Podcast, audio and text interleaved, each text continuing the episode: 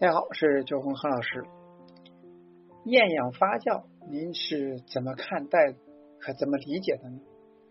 第三波咖啡革命之后呢，咖啡豆从食品产业的大宗原材料，变身成了承载地方风土与植物品种的精致作物。咖啡产业花了三十年的精耕细作，将产地细分至村庄、山头。从混种的咖啡林当中呢，筛选出具有商业潜力的单一品种，那再从原生地移植到不同产区、不同风土条件，呈上不同品种的风味，让咖啡豆呢表现出变化万千的风味，苦涩已不再是咖啡的典型风味。当瑰夏已不是巴拿马独有种子散布。开枝散叶到中南美许多国家，那现在喝杯瑰夏已不是非常值得炫耀的事。继续瑰夏登台的失落品种在哪儿？咖啡猎人呢？持续在林子里边寻找。据说了，目前被人类发现的咖啡品种呢有上百种，可能还有许多野生不知知名的品种呢还未被发现。但要找到独特风味且能够规模种植的品种呢，也非一时。半时能够办到，于是呢，咖啡猎人寻思着能不能借鉴一下红酒的酿造工艺，把手里的咖啡豆呢拿到桶桶里边，灌入二氧化碳浸泡一会儿，看看有没有搞头。澳洲的萨萨 Sestic 在二零一五年的世界咖啡师大赛夺冠，那在这个众所。瞩目的咖啡殿堂一举将二氧化碳浸渍法推到全世界。这是一种将福若莱新酒的酿酒技术嫁嫁接到了咖啡生豆处理的全新技术。在传统的日晒、水洗、蜜处理之后呢，另辟蹊径，于是乎厌氧发酵在不同的产地如雨后春笋般出现。那这股厌氧发酵风潮方兴未艾。许多生产者呢，投入研究各种发酵的技术，从发酵的方式到发酵的条件、酵母的种类，一时之间各显神通，泥沙俱下。于是呢，开始有了好事者说：“那这种发酵呢是恶搞，是亵渎，咖啡豆会丧失它原有的风味。”其实呢，传统的日晒、水洗、蜜处理本来就有进行有厌氧发酵、有氧发酵，那差别呢？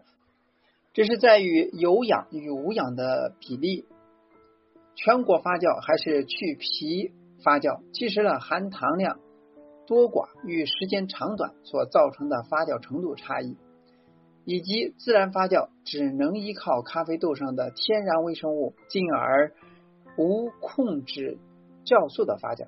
那这一波发酵的革命呢，只在于把酿酒行业的发酵技术。还有发酵理念带进了咖啡的处理方法。至于哪种将处理好的生豆储存于酒桶里边进行窖存的所谓酒桶发酵技术，更是未学福寿。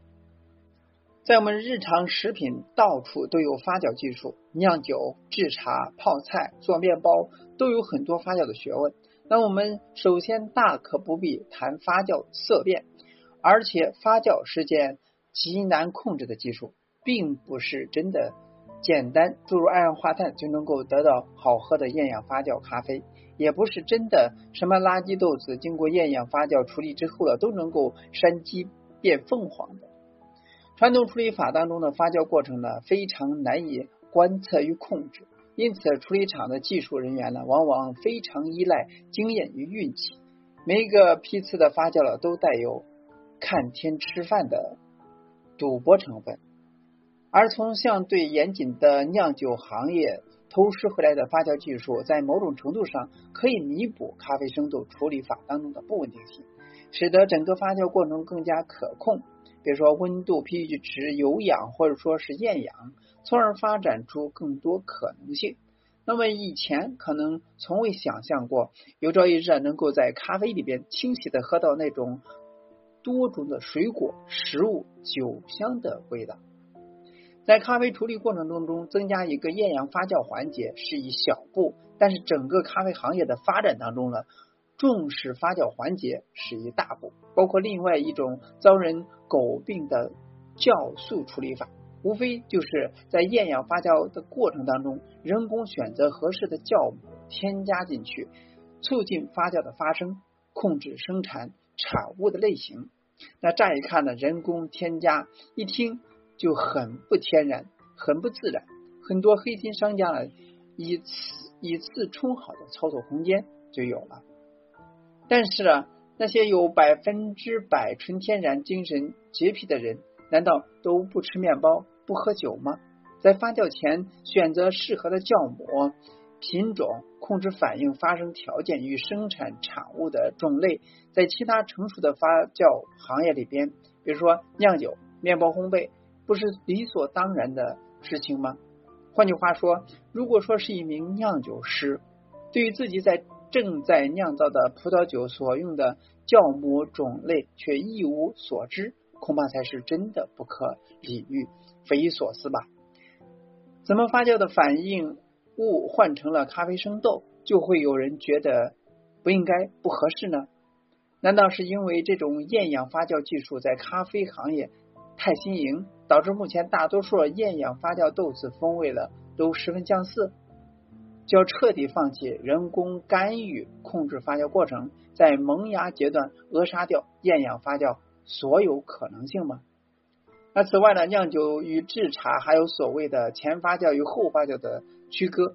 比如说精酿啤酒特别强调装瓶后酵母仍仍会持续进行二次发酵，称为后发酵。而普洱茶也是一种会进行后发酵的典型茶品。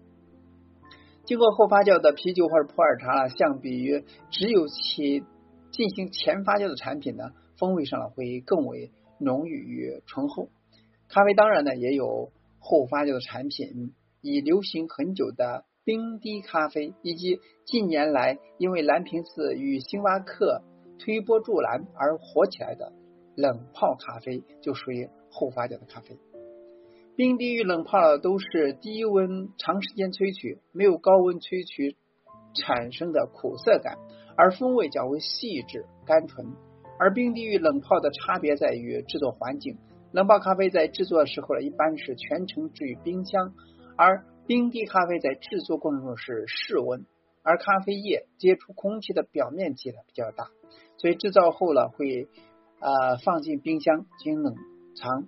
那这段时间接触空气的温度与时间差异，也是发酵过程活跃程度的差异，使得冰滴咖啡发酵程度呢比冷萃咖啡的更多，口味的。更为醇厚，更有酒感。所以以上呢，就是厌氧发酵和有氧发酵用置于咖啡的处理过程当中的一些详细分析。那希望呢，您对目前比较流行的厌氧发酵了有一个更深的了解。它是采用葡萄酒的啊酿造技术。采用到了咖啡豆上而已，使咖啡豆呢具有非常醇厚的风味和酒感。